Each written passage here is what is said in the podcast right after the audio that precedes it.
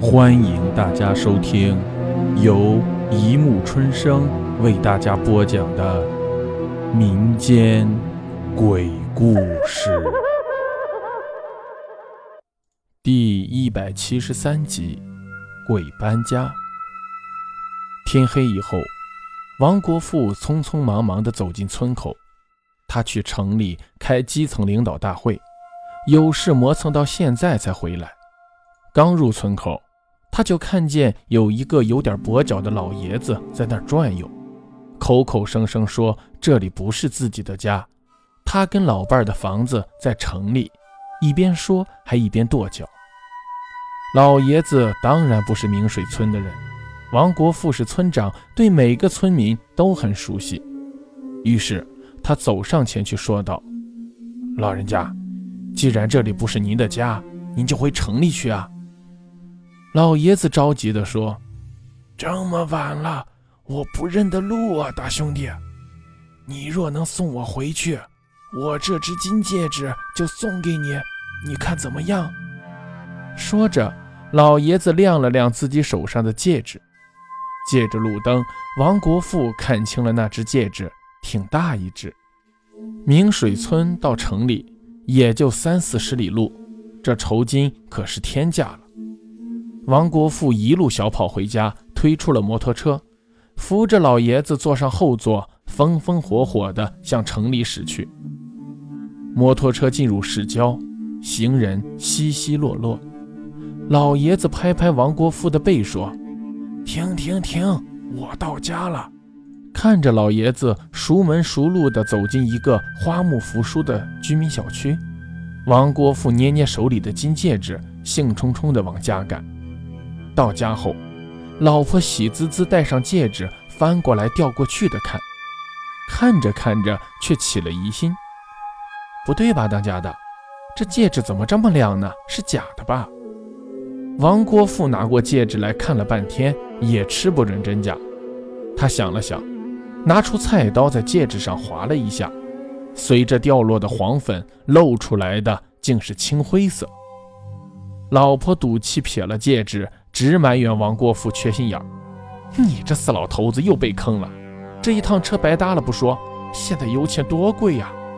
王国富一声不敢吭，心里暗骂那个老爷子，看着慈眉善目的，哪想是个骗子？没想到一周以后的傍晚，那个骗人的薄老爷子又一次出现在村口，他一边转悠一边喃喃地说：“这儿可不是我家。”城里的房子都让人占了，我得找他讲理去。王国富气呼呼地走上前，正想说什么，老爷子一眼认出了他，不等他开口，就连声道歉，声称不知啥时候儿孙把他压箱底的老戒指给掉了包。说着，老爷子从兜里掏出一沓钱，一边往王国富手里塞，一边说：“真对不住啊，大兄弟。”这是给你的补偿，你看能不能再送我一次？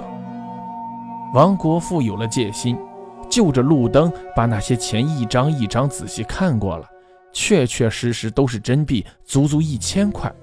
他的怒火立刻烟消云散，来不及问老爷子为啥三番四次跑到这儿来瞎转，再次用摩托车把老爷子送回了家。老爷子急不可待地进了小区。王国富的肚子开始咕咕叫，他走进不远处的一家小饭店，点了两个菜，要了二两白酒，有滋有味地喝了起来。酒足饭饱之后，他掏出一张票子买单，可店老板的脸却唰的黑了下来，眼神凶狠地盯着王国富。王国富定睛一看，也傻了眼，自己手里拿的竟然是一张冥币。他赶紧翻口袋，剩下的九百元都变成了冥币。王国富腿一软，哆嗦的去掏自己原来的钱结账，却发现出门时忘记带钱包了。他擦着汗跟店老板说遇到鬼了。店老板冷笑一声：“我守着龙凤墓园开门做生意，还真就不怕鬼，就怕赖账的大活人。”说完，他一个眼色。几个男服务员架着王国富的脖领子，把他扔了出去。眼看这顿打是躲不过了，恰好一个人路过，看清了王国富的脸，赶紧跑来阻止。哎，他他他是王村长，别打别打！王国富惊魂未定，也认出来了，眼前这个人是他见过几次面的陈百军。几个月前，他托关系找到王国富，把过世的父母葬在了明水村。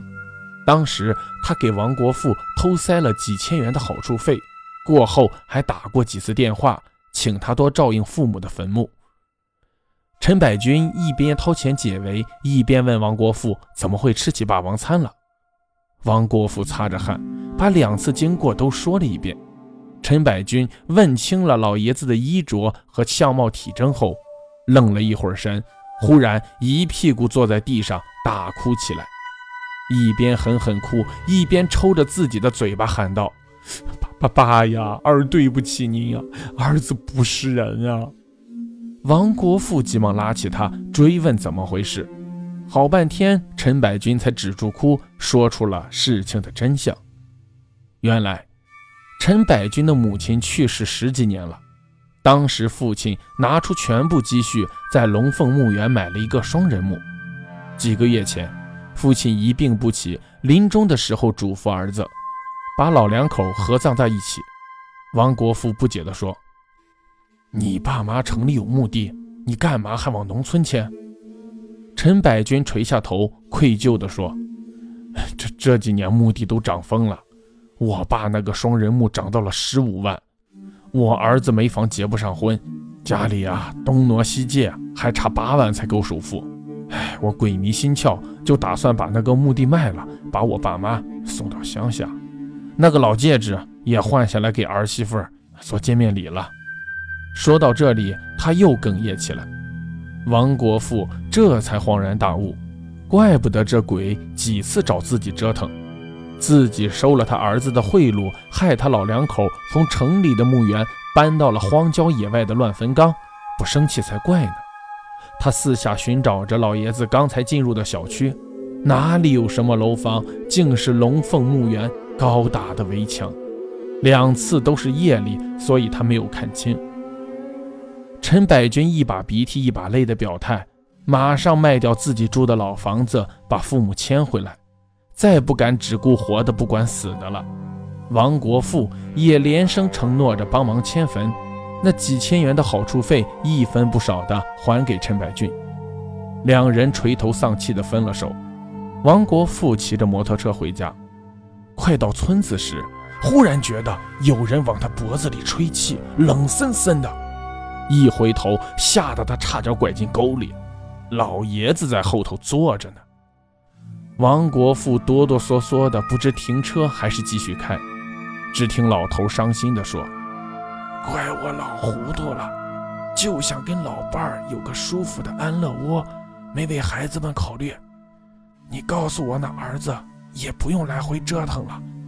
地底下的不容易，地上面的更难。”我就在你们这儿安家得了，以后还得请王村长多多关照我们老两口。王国富连声答应，同时惊得后颈下掉下了几滴汗珠。不一会儿，他从倒车镜悄悄往后看，后座上已经空荡荡了。一抬头，眼前正是村子的坟场。